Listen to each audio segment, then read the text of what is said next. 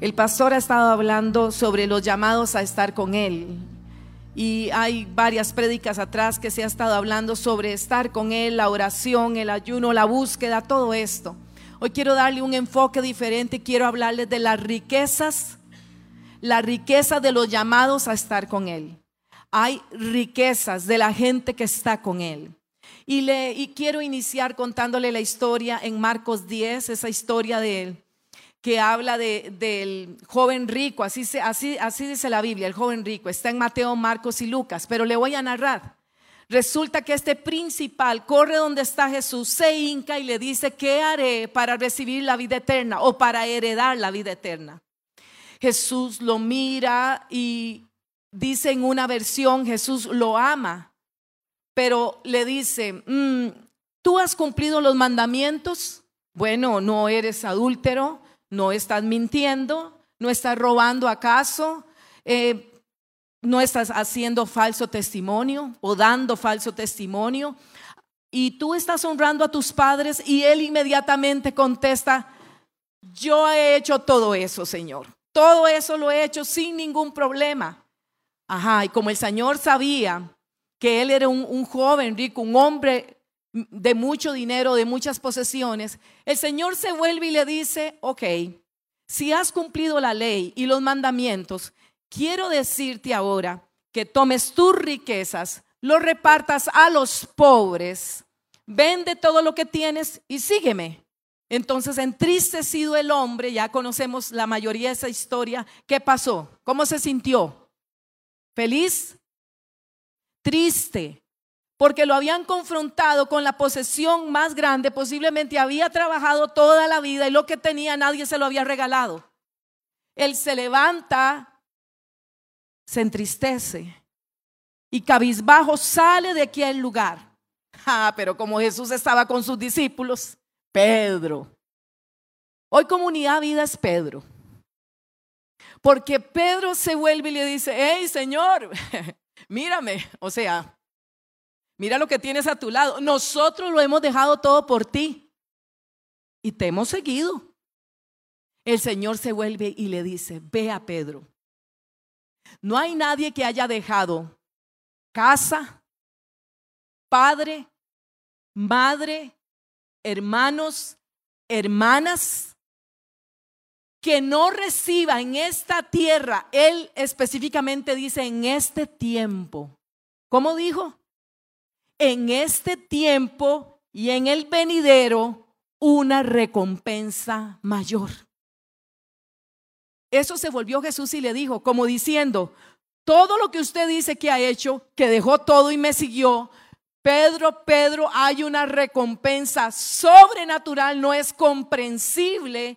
En la naturalidad usted no lo puede entender y usted dirá, bueno, primero no tengo la plata del hombre rico, segundo creo que lo he dejado casi todo y creo que estoy en iglesia, o sea, sigo a Jesús.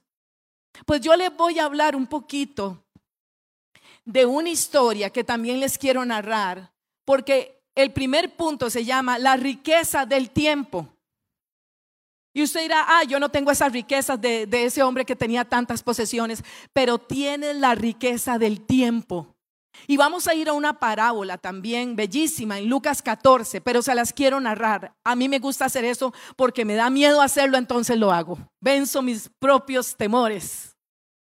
El asunto es que aquí en la, eh, en la parábola dice que un hombre, padre de familia, hace una, invita, convida, la palabra que usa la, la, la Biblia, convida gente Wow, imagínense ese hombre porque estoy hablando de la riqueza del qué.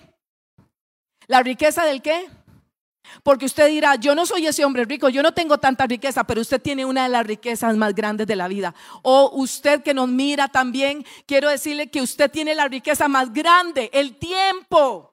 Hoy tomaste tiempo para estar en la sala de tu casa para escuchar este mensaje. Entonces resulta que cuando el padre de familia invita, tiene convidado, lo llama, y le dice a su siervo, ve y diles que ya está listo, ya llegó el día del convite, ya llegó el día de la fiesta.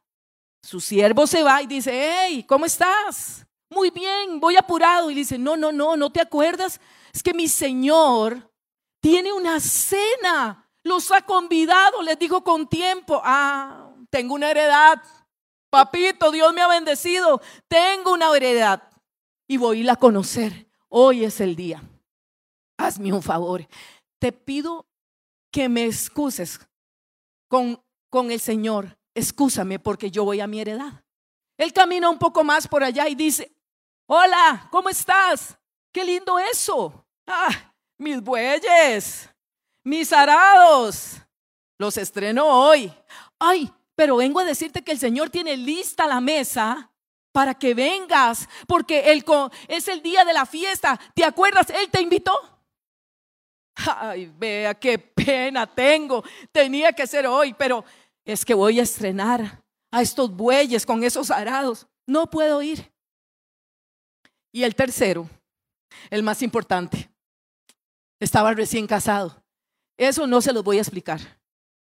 Pero quiero decirle que el hombre tenía un amor. Quería invertir su tiempo en su amor. El lógico, decía yo, no, esto es lógico, absolutamente lógico, pero Resulta que cuando el siervo llega y le dice, Señor, ¿por qué? Escuchen bien, los siervos saben cómo se comportan los señores. Usted como hijo de Dios sabe cómo se comporta Dios, sabe cómo es Dios, sabe qué espera de Dios. Tal vez usted está aquí esperando qué hacer con su tiempo, pero usted sabe que Dios espera que ya en este tiempo usted ya estuviera haciendo algo para Él, ¿no es cierto? Estamos aquí recibiendo la palabra de Dios domingo tras domingo tras domingo y muchas otras actividades espirituales. Pero cuando el siervo se acerca al Señor y le dice, Señor, es que los que estaban invitados dijeron que no podían venir, se enoja y le dice, ¿cómo es posible ahora? Ve por favor, a los pobres, a los ciegos, a los mancos, a los cojos, y me los traes. Porque aquellos no serán convidados. Quiero que me busques a toda esa gente. Y el siervo dice las palabras que yo hace mucho tiempo había leído este pasaje, nunca le había puesto atención. Y él le dijo, eso mismo hemos hecho y aún hay espacio. Siempre le había puesto atención a esos que no hicieron nada y que estaban tan ocupados, pero es que el siervo se anticipa y le dice a su Señor que los pobres, cojos, los mancos y los ciegos ya están allí y hay lugar aún. Y él le dice, pues quiero que vayan más allá. Quiero que vayan más allá y ve a las aldeas, corre, fórzalos a entrar y tráelos. ¿Por qué escogí esta parábola? Porque usted y yo tenemos una riqueza como el joven rico. Una de las riquezas más grandes de nuestra vida es el tiempo. Y qué bueno que usted lo está valorando aquí en la casa de Dios, pero no es suficiente. Porque usted ha sido convidado yo no sé aquí quién es el convidado, no sé quién es aquí, quién es cojo, quién es manco, quién es ciego y quién es pobre. No lo sé. No sé si usted es uno de los que el Señor mandó a forzar venir, no lo sé. Pero dice, prepararé esa mesa, estaré con ellos, fórzalos a entrar, porque quiero mi casa llena. Los que estamos llamados a estar con Él, tenemos un impacto y un sello en nuestra vida mayor que cualquier persona que pasa allá afuera, que cualquier persona que no conoce a Jesús. Es por eso que cuando usted esté enfrente de Él y Él le llame y le diga aquel día, ¿qué hiciste con lo que te di? Usted y yo no vamos a poder decir ninguna excusa. Y en verdad, cuando me pongo a pensar en la heredad en una casa, quien no la quisiera estrenar, pero muchos de ustedes convirtieron su casa en sus castillos y se han metido en esos castillos y no quieren salir de ahí. Han construido en sus casas un mundo. Hermanos, yo sé que ha sido muy difícil las cosas de la pandemia, para unos más que para otros, pero Yo no sé si usted está en su heredad y quiere estar ahí. Solamente esperando a ver qué pasa. Solamente esperando a ver qué más hace usted en esa heredad. Pero usted es un convidado a disfrutar de la mesa. La otra cosa es que el hombre que estaba con aquella yunta de bueyes para probarlo en su tierra, que no llegó a la mesa del padre de familia que le había convidado, es posiblemente todo lo que tenga que ser un gran esfuerzo, como el trabajo. ¿Cómo nos envuelve el trabajo? Quiero decirle que ustedes conocen a Maureen González, ¿verdad? Yo estoy casada con don Ricardo Castillo y sé que esto se está viendo en muchos lugares, pero quiero decirle que en mi casa hay reglas. En mi casa, en la mesa, no se permite un celular. el que quiera hablar tiene que levantarse de la mesa e irse a otro lugar porque la mesa tiene que respetarse. Alguna hora del día tenemos que vernos las caras. Usted no puede estar trabajando 24/7. Gracias por el amén. No es que yo me alegro cuando nadie dice nada, se asustan. Los tengo asustados. Si usted trabaja, gracias, preciosa. Si usted tiene un trabajo, está con las yuntas, dele a la yunta, está bien un rato el trabajo, pero después usted no se puede despegar de ahí. Y de verdad quiero añadir esto porque porque a veces nosotros no miramos y, llamados para estar con Él. Qué lindo estar con Jesús. El hermano Alan eh, nos predicaba hace ocho días y hablaba del Padre, de la confianza. Un abismo llama a otro abismo. O sea, él decía, si, si, si no logras cruzar al otro lado y, y poder abrazar eso, no puedes tener comunión con el Padre. Ahora, todos nosotros los que venimos a la iglesia, a la casa de Dios, que creemos que tenemos una relación con Él, ¿dónde están nuestras yuntas de bueyes? ¿Dónde están nuestros castillos o nuestras heredades, nuestras casas? Usted construye una vida.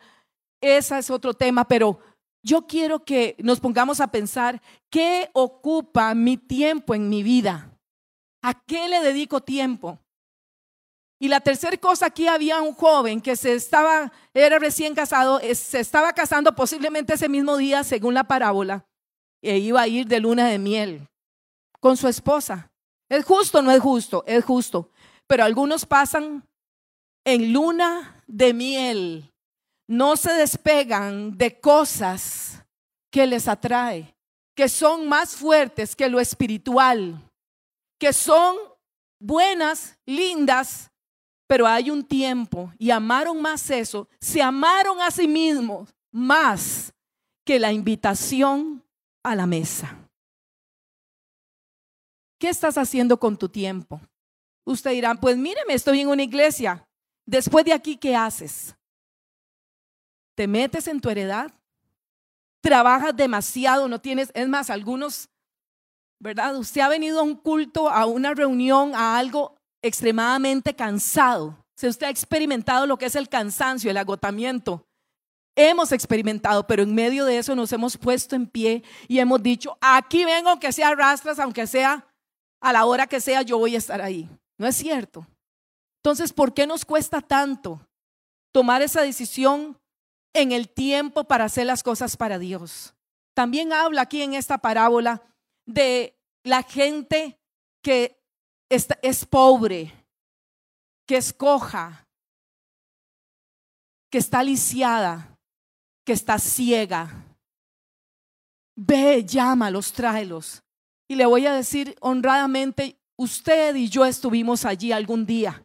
Y si no, venimos hoy golpeados, mutilados.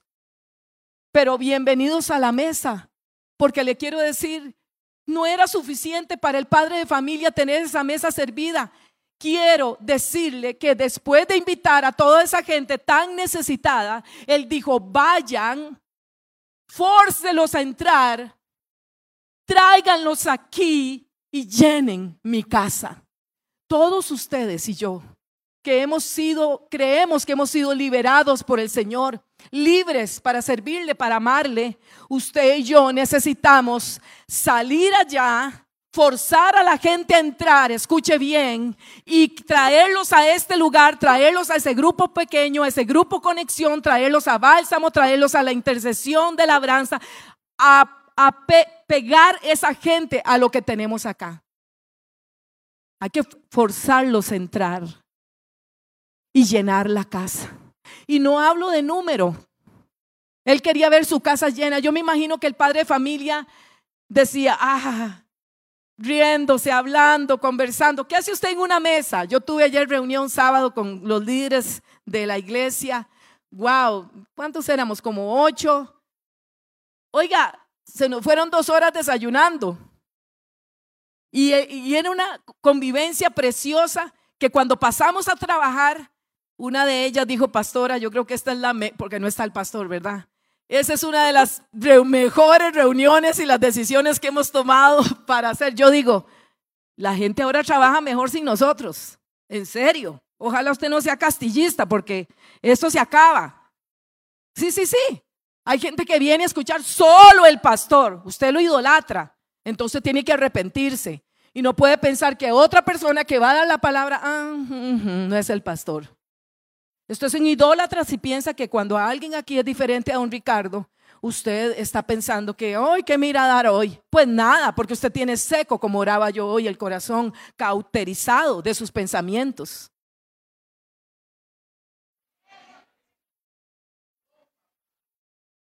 Fórzalos a entrar, tráelos a la mesa. Quiero ver la casa llena en una casa llena, en una mesa donde se come, todo el mundo habla, todo el mundo vacila. Es más, yo he visto gente hasta llorar en una mesa porque se le ocurrió contar algo y lloró y lo abrazamos. ¿Quién no ha experimentado eso? Eso es lo que quiere Dios. Y en estas cosas que vienen, que estamos planeando para comunidad vida, todo esto bello que ya empezó, ya hay cosas que están, pero vienen algunas cosas que no me voy a adelantar porque no es hoy. Pero usted debería preparar su corazón y decirle, Señor, yo, porque al final hay una sentencia para los convidados. Dice, esos convidados no tendrán arte ni parte conmigo. Qué tremendo. Oiga, el Señor nos exhorta. Si usted ha sido convidado, venga. Pero también si es el ciego, el cojo, el manco y usted es el pobre, véngase. Venga con todo y las quebraduras de la vida, venga. Porque después de que usted esté en un lugar donde escucha la palabra de verdad, el restaurado y restaurado es un nuevo hombre, ya no grita tanto, ya no se enoja tanto.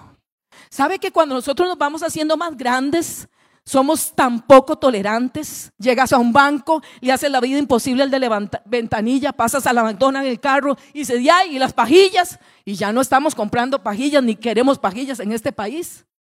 Y usted llega yo a veces, aquí están mis hijas que ni las quiero ver y mis nietas, esas sí me conocen, pero quiero decirle a esta congregación bellísima que a veces nadie me ha pellizcado a mí y yo llego a la cocina y me siento enojada y por dentro digo, y de ahora don Ricardo no me ha hecho nada, ¿ahora qué? ¿Estoy enojada de qué? La menopausia, yo lo sé, yo lo sé. Y los hombres no servían, la andropausia. Después hablamos de eso el tiempo. Nos reímos, pero es cierto.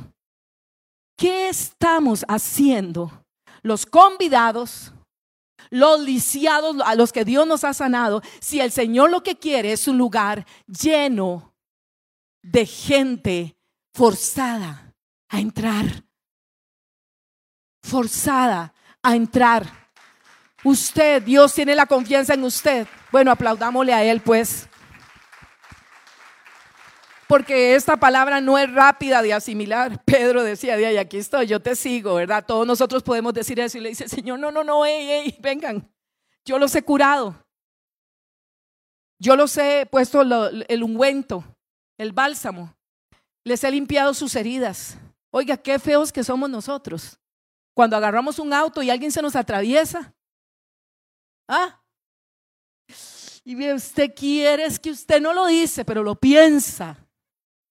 Oiga, qué horrible.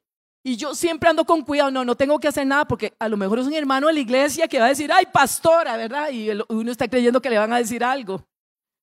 Hermanos, ese es el día a día.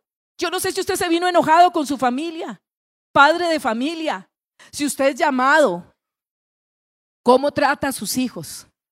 Se están sacando malas notas, estás harto porque están sacando malas notas, porque están yendo a la droga, porque ¿Por qué no se acerca un día de estos y lo saca a tomar un café ahí en Pops, lo lleva a comerse un helado y, y dígale, hijo, no importa las decisiones que estás tomando, Yo soy tu padre. Yo soy tu papá. Y no importa dónde vayas. Cuando mi hijo Ricky andaba, y saben que vive, mi hijo menor, muchos no lo conocen porque vive en Colombia, pero él se iba a bares, a lugares, de ahí estaba hablando. Mi hijo, hijo de pastor, y en el bar estaba otro hijo de pastor y terminaban hablando de Cristo y de los papás. Porque yo le decía, Señor, yo no puedo llegar ahí donde Él está, pero tú sí puedes. Pero si usted ha sido levantado, usted ha sido sanado, yo le digo, ¿a quién vas a forzar para entrar y comer con el padre de familia?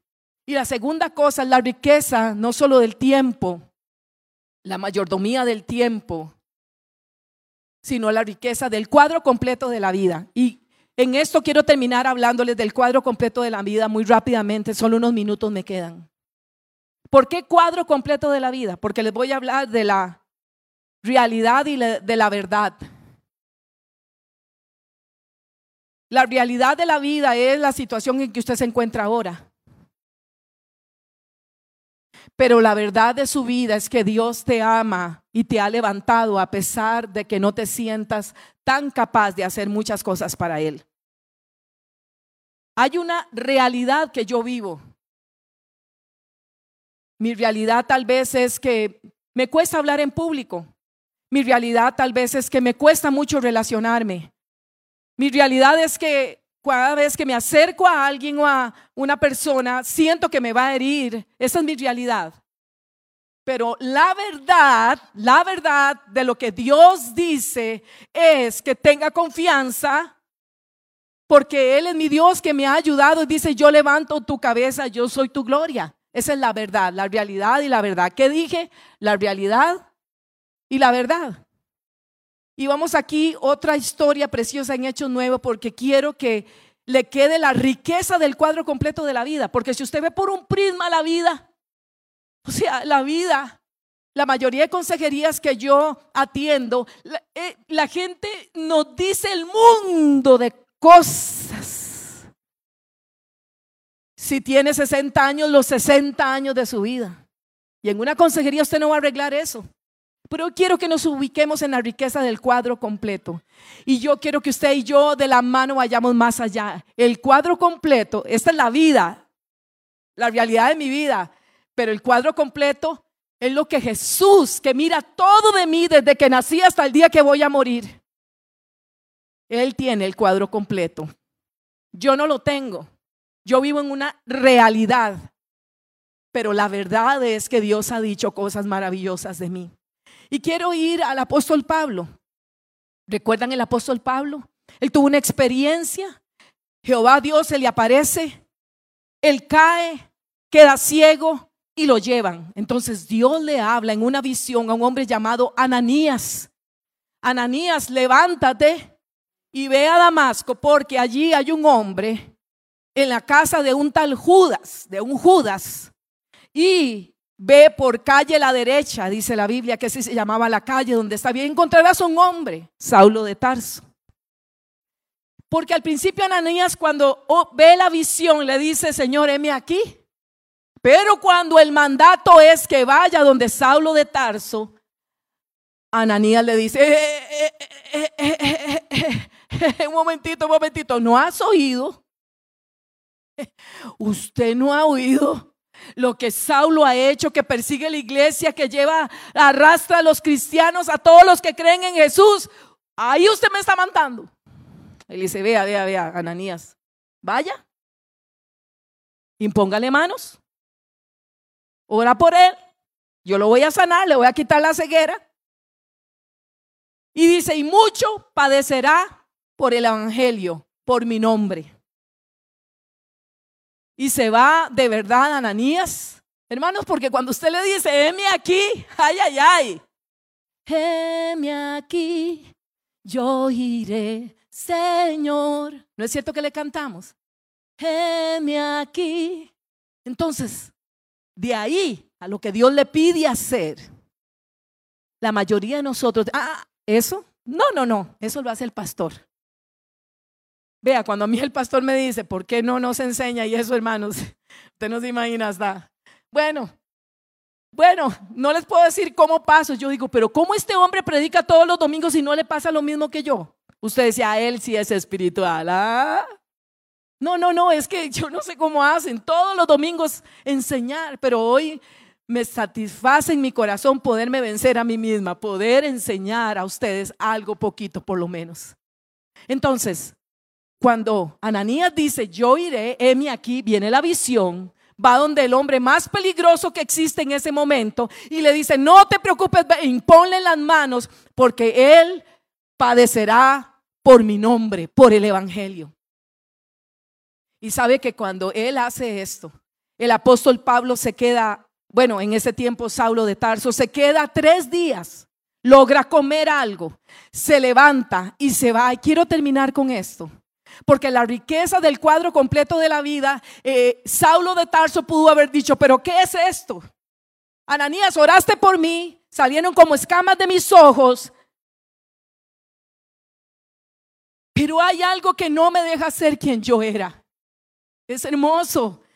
Es, es alguien que no me permite seguir siendo como yo era. Yo era perseguidor, odiaba, a Jesús consideré inclusive y estuve allí presente cuando pedreaban al joven Esteban con aquella sabiduría que cuando Esteban moría, dice que su rostro resplandecía en aquellos que le apedreaban, pero resplandecía Esteban. Aleluya. El cuadro completo de Saulo ya no era el perseguidor. El cuadro completo de Saulo era hacer la voluntad de Dios. Y mire qué precioso lo que termina diciendo. Estamos en Hechos 9, 21. 20 dice, enseguida, escuchen bien, el 15 eh, eh, de Hechos 9, 15, el Señor le dijo, ve porque instrumento escogido me es este. Esto se lo dijo a Ananías para llevar mi nombre en presencia de los gentiles, de reyes, de los hijos de Israel. No tengo el tiempo. Usted es llamado a ir donde alguien. Sí, señores. Y mejor les hubiera sido no escuchar esta palabra. Pero se lo digo, donde hay cojos, paralíticos, mancos, pobres, vayan, forcen la puerta, no se callen. Esa gente le llega a usted todos los días. Y usted dirá, yo no voy a ir donde los cojos, donde los mancos, donde los pobres, donde los ciegos. Yo soy uno de esos que no me he podido levantar en mi vida. Aunque soy joven, estoy harto de ella. Aunque soy mujer, ya no valgo nada. No tengo valor propio. Usted, amado varón, usted dice fracasado en mi vida. Tengo un divorcio, dos divorcios, tres divorcios. Mis hijos me quieren, otros me odian. Pero escúcheme, la riqueza del cuadro completo. Dice, Saulo, irás en nombre, en mi presencia llevarás, llevarás mi nombre en presencia de gentiles, de reyes, de hijos de Israel, porque yo le mostraré cuánto es necesario para hacer en mi nombre. El 20 de Hechos 9 dice, enseguida ¿Puede decir esa palabra conmigo? Enseguida predicaba Cristo en la sinagoga diciendo que este era hijo de Dios. Era hijo de Dios. El perseguidor ahora era amado por el que él perseguía. Se puede ubicar usted allí y dice el 21, y todos los que le oían estaban atónitos y decían, ¿no es este el que asolaba en Jerusalén, en Jerusalén a los que invocaban este nombre? Y a eso vino acá para llevarnos presos ante los principales sacerdotes 22 y con esto concluyo. Pero Saulo mucho más se esforzaba y confundía a los judíos que moraban en Damasco, demostrando que Jesús era el Cristo. Dos frases que no quiero que usted se vaya sin ellas en la riqueza del cuadro completo de la vida. Dice en primer lugar que él enseguida predicaba. Hay cosas que estas familias de esta mañana tienen que hacer enseguida, señores, esta semana, ponerse de acuerdo. Le hablo a los hombres, a los sacerdotes de sus casas. Usted enseguida necesita tomar decisiones en su casa. Ah, sí, hermana, yo lo estoy haciendo. Voy a hacer que oren y lean la Biblia una hora conmigo. Olvídese. Enseguida vaya a abrazar a sus hijos y dígale, eres lo mejor que Dios me ha dado. Es homosexual su hijo es lesbiana, su hija, vaya enseguida y dígale, he venido contento a abrazarte porque no sé lo que estás haciendo, pero te amo. Jesús dice en una versión al hombre, al, al joven rico, y le amó. y le amó. Sabía que él iba a dar la espalda, que no lo seguiría, pero él no ha dejado de amar. La segunda cosa que Saulo hacía, Saulo, no Pablo, Saulo, Saulo, Saulo, se esforzaba y confundía a los judíos que estaban allí. Porque usted no se esfuerza y confunde el mal que ha venido sobre su vida y usted se determina y confunde lo que le señalan, lo que la gente le dice. La estructura mental debe de caer, los paradigmas, para que el cuadro completo, no la realidad, es la verdad de lo que ha dicho Dios de su casa. En los peores momentos en mi familia, en los tiempos difíciles, más difíciles que hemos vivido, esa es mi realidad, pero no es la verdad. Mi, verdad es lo que Dios ha dicho de mi casa. Saben que aquí hay un niño que cuando yo predique dice, ahí está la pastora, la que llora, dice. Me, me, conmueve pensar que Saulo, no siendo Pablo, se esforzaba y confundía confundía a todos aquellos que le decían, Saulo, eres lo peor, el peor mal que ha venido a esta ciudad. Él decía, mi cuadro completo, yo en mi realidad eso era, pero ahora en la verdad del que me ha llamado, de que me ha sanado mi quebranto, mi condición, ahora Él me levanta.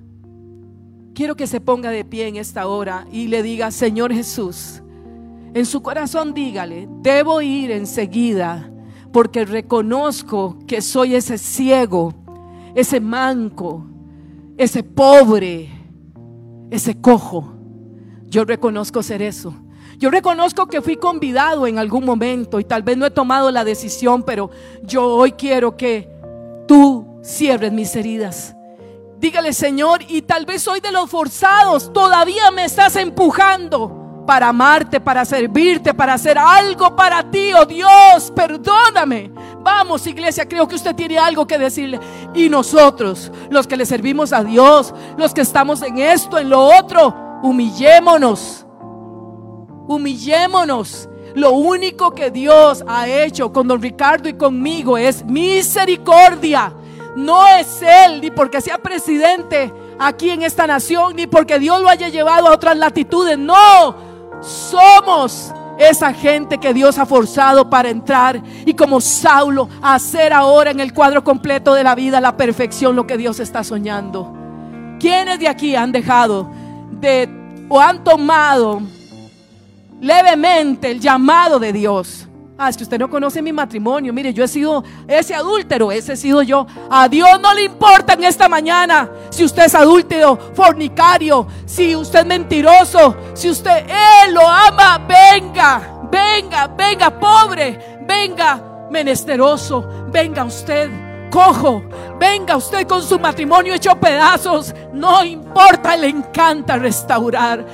Pero usted ahora esfuércese esfuércese y apodérese de tal forma que confundas al enemigo y le diga, yo era eso, yo era perseguidor, pero ahora no más. Me llamaban la viuda, la rechazada, la olvidada, la mujer que no tenía esperanzas, la mujer que tiene hijos que nos han avergonzado en algún momento, pero sabe, Él levanta mi cabeza, Él es mi gloria. Señor, oro por esta iglesia. Los bendigo a cada uno de ustedes. Oh Dios. El Señor le dice en esta mañana a alguien, yo sé lo que has perdido financieramente.